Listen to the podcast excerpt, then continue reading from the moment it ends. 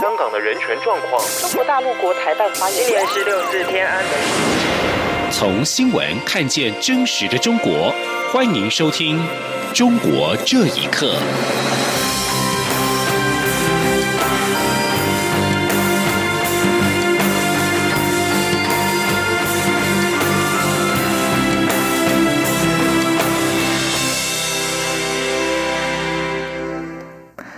更好，欢迎收听《中国这一刻》。今天是香港主权移交二十二周年。虽然因为天候因素，早上八点的金紫荆广场的升旗仪式改以雨天的方案进行，但是主要的出口外仍然聚集了反送中的示威者抬棺抗议。一批反送中示威者在升旗典礼之后，下午转往香港立法会聚集。根据香港电台报道，下午一点左右，部分的示威者以铁笼车撞碎了立法会大楼的玻璃门，而防暴警察也一度向外举起。红旗，并使用胡椒喷剂试图驱离群众。根据香港零一立法会的公众入口玻璃门，下午在。五点多左右的时候，陆续被撞破。而晚间的七点半左右，示威者冲进了议会，试图敲开铁卷门。直到大约九点，敲开了铁卷门之后，冲进大楼内部。示威者在立法会的四处破坏，现场目前是看不到有警力阻止。而这应该是香港首次发生类似事件。立法会外则是围满了示威者，不停的高叫口号。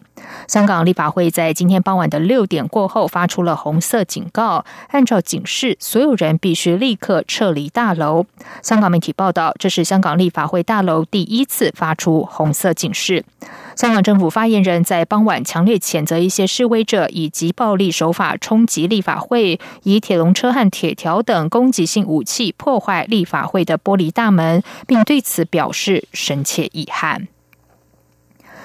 而在另一方面，香港是从一九九七年七月一号主权转移中国之后，每年的七月一号都有民间团体组织集会游行。发起七一游行的民间人权阵线，在今年。将主题定为撤回恶法，临阵下台，要政府撤回逃犯条例修订草案，并且要求行政长官林郑月娥下台。游行队伍在下午三点从维多利亚公园出发，和平的表达诉求。而同一天，金钟立法会前则是出现了强力冲撞的场景。记者张婉如在香港的采访报道。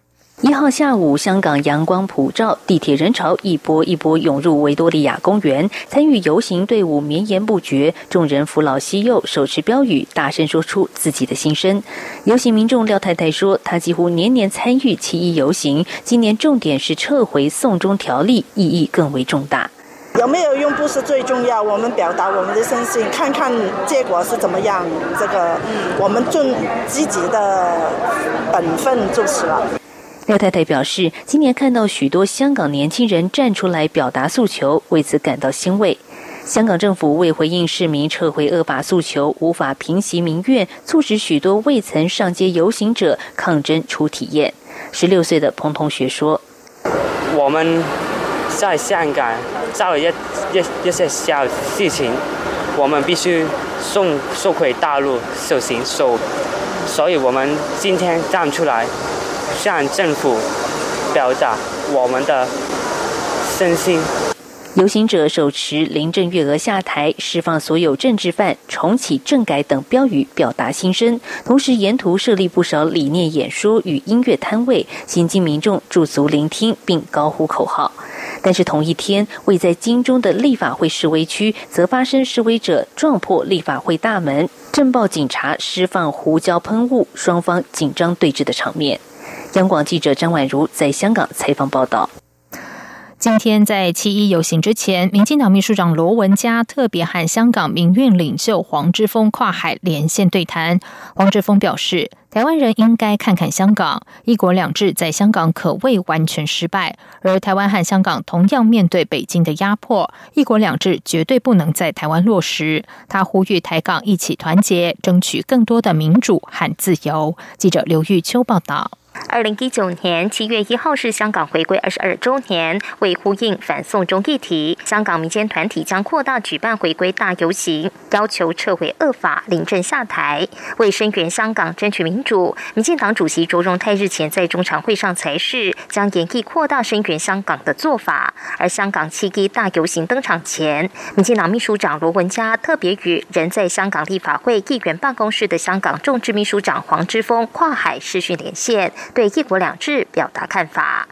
黄之锋表示，他是在香港主权移交前一年出生，这二十二年来，一国两制已经变成一国一点五制。特别是中国国家主席习近平上台后，对香港的压迫越来越大，对台湾的压迫也越来越明显。有很多香港年轻人被警方逮捕，体制内他们不能参选，体制外街头抗议的自由也越来越小。这已证明一国两制在香港完全失败，一国两制绝不能在台湾施行。台港应该一起合作，黄志峰说。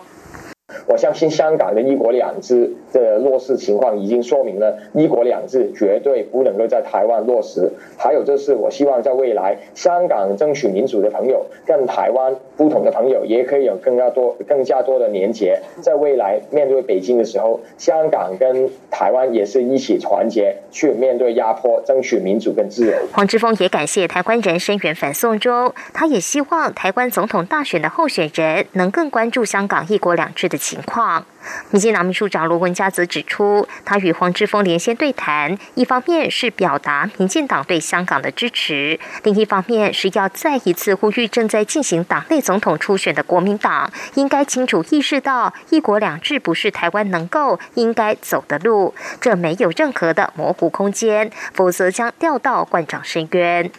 至于媒体询问，国台办指台湾执政党公然介入香港事务。罗文嘉对此表示：“民主是普世价值。香港人集资在全世界的媒体报纸购买广告，希望全世界都能关心香港。中国是一个独裁政府，当任何一个地区受到集权之苦时，台湾都会伸出援手。更何况香港就在台湾旁边，且压迫香港跟企图夺走台湾民主都是同一个政权。”中央广播电台记者刘秋采访报道。陆委会今天对外公布香港移交二十二周年情势研析报告。报告中指出，香港一国两制在过去一年受到严重冲击和挑战，包括港府首度引用社团条例禁止政党宣传运作，首度拒绝延长外国记者工作签证，首度有港人因为政治因素获得外国庇护，持续有候选人被取消参选资格，学者议员参加政治抗争被检控入狱。从一九九七年迄今，累计已经有。两两百三十七件争议事件发生，国际除了认为这些事件和中共有关，也担忧香港能否继续维持自治和繁荣。而六月两度有上百万港人游行，以行动反对港府修订逃犯条例，表达争取民主自由、维护人权和法治的决心，举世撼动和敬佩。骆会表示，民调结果显示，百分之七十一受访港人对中国国民身份没有自豪感，创一九九七年以来新高；百分之十点八受访港人认同自己为中国人，创移交以来的新低。以此印证中共紧缩管制的对港政策无法获得香港主流民意认同。骆会强调，有鉴于中共年初提出“一国两制”台湾方案政治图谋，以及外界高度关注香港情势变动，骆会将会持续密切关注相关的发展，并动态应应。罗马天主教廷梵蒂冈日前呼吁中国政府停止向中国非官方天主教徒施加压力，强迫他们登记以及加入官方所谓的天主教爱国会。对此，天主教教徒表示，中国地下天主教教徒一直都受到中共当局的压迫，教廷的这个指导方针让他们受到鼓舞。请听以下的报道。教廷在发给中国神职人员有关宗教登记的指导方针当中，呼吁中国官方的登记程序要更尊重天主教教义。教廷强调，神职人员应当要求在中国官方的登记表格当中添加明确表示天主教信条将得到尊重的话语。若当局不允许这么做，神职人员在签署表格时要对当局口头表达这个立场。并且最好有见证人在场。根据中国的法律，神职人员必须向政府登记，并在一份表格上面签名，承认中国官方规定的自治、自养、自传原则。但一些天主教神职人员拒绝签署这类的表格，因为这样做违背了他们对教宗的效忠，并损害地下教会在宗教事务上的独立。路透社报道。梵蒂冈的这个要求被认为是自去年九月，梵蒂冈和中国政府签署了历史性但有争议的主教任命协定之后，双方关系出现波折的迹象。中国天主教教徒杨静对自由亚洲电台表示，地下天主教的教徒一直受到了当局的压迫，中国政府什么都想统一化，统一在党的领导下。因此，教廷的这个指导方针让地下天主教徒受到鼓舞。今年一月，香港退休苏籍主教陈日军披露，中国政府利用中范主教任命协议，胁迫地下教会的神父注册加入中国教会，声称这是教宗的旨意。对此，梵蒂冈万民福音传播部的部长费洛尼在接受了《罗马观察报》的采访时，敦促中国政府。不要利用中犯主教任命的临时协议，强逼天主教神职人员或是信徒加入中国官方的天主教爱国教会。央广新闻整理报道。美国总统川普和中国国家主席习近平在大阪出席 G20 峰会期间举行双边会谈，两国元首同意重启经贸磋商，美国不再对中国出口产品加征新关税。学者认为这项决定对缓和两国关系有着积极意义，而习近平也能对国内派系有所交代，因为贸易谈判继续僵持下去，对习近平的政治地位会是严重的挑战。请听以下的报道。川普跟习近平在 G20 峰会期间举行双边会谈，这次闭门会议时间约八十分钟。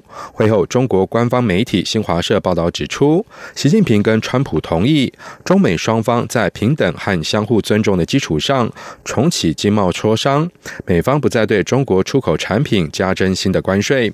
会后，川普在记者会上表示，美方将跟中方继续谈判，他并且承诺当前不会对中国加征三。三千两百五十亿美元关税，会跟中方继续未完成的谈判。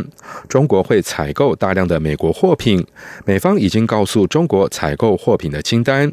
川普并且表示，将容许两间美国公司继续向华为出售商品。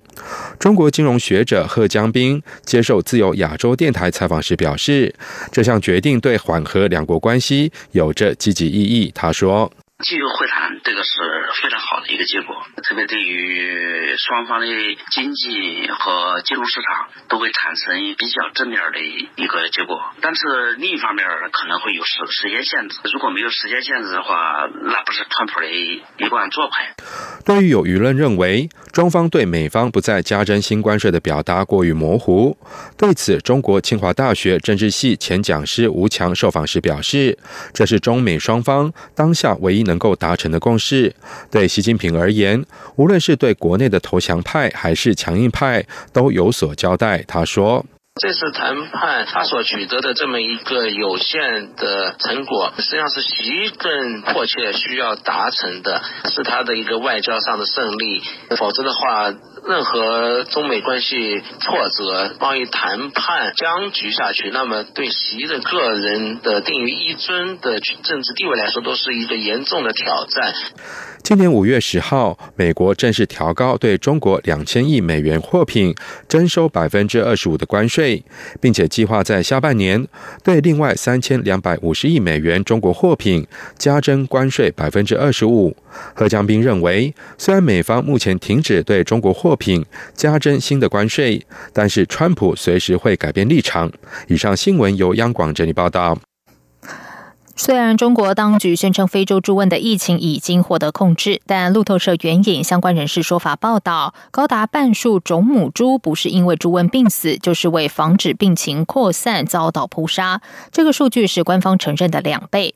路透社报道，虽然有其他估计比较保守，但母猪数量下降恐怕导致在中国的猪肉供应会出现大动，推升粮食价格，并且破坏包括四千万养猪户的农村经济生计。而中国政府报告，目前有一百三十七起非洲猪瘟疫情爆发，但根据近来受访的四名农夫和一名官员，恐怕有更多的疫情并没有通报。以上中国这一刻，谢谢收听。这里是中央广播电台台湾。